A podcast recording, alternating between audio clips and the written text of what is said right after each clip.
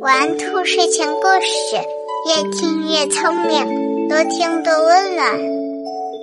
晚上好，小宝贝儿，我是兔耳朵姐姐，竖起你的小耳朵，开始听故事吧。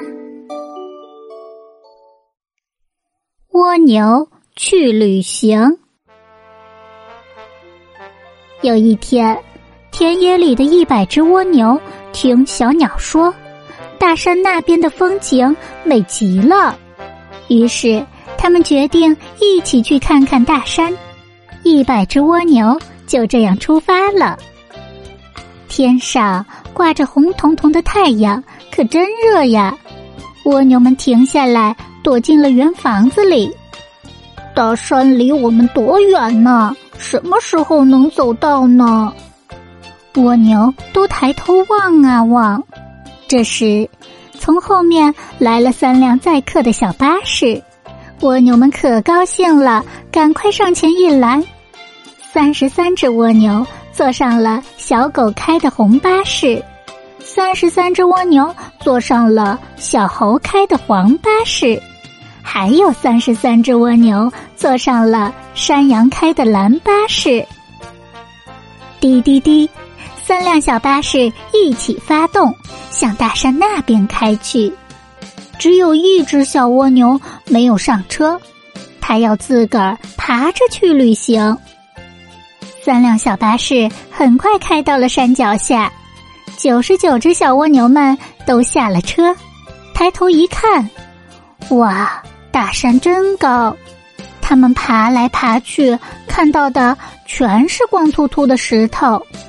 不少蜗牛气呼呼地说：“什么好风景，连一棵树也没有。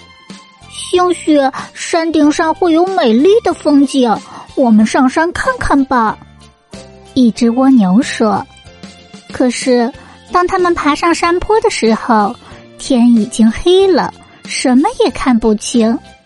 山上的风很大很冷，他们只好回到了山下。第二天早晨，蜗牛们再也不想爬山了，要搭车回去。忽然，他们看到那只没坐车的蜗牛爬了过来。你们看到好风景了吗？那只蜗牛问大家。没有啊，蜗牛们说。我们只看到光秃秃的石头。你呢？那只蜗牛笑笑说。我一路上看到不少有趣的风景呢，我看到美丽的野花，看到蝴蝶和蜜蜂跳舞，我看到池塘里的鱼儿在游泳，我还看到一群蚂蚁忙着搬家。嗯，晚上我听见蟋蟀和纺织娘弹琴唱歌，看到萤火虫打着灯笼飞来飞去。对了，我还吃到了各种各样的嫩草和野果。喝到了甜津津的露水，蜗牛们听着听着都睁大了眼睛，说：“呵，这是多棒的旅行啊！”于是，这九十九只蜗牛排好了队，他们决定走回去，重新开始一次真正的旅行。通向成功的路途上，不要焦躁，不要冒进。过程中经历的点点滴滴都是收获。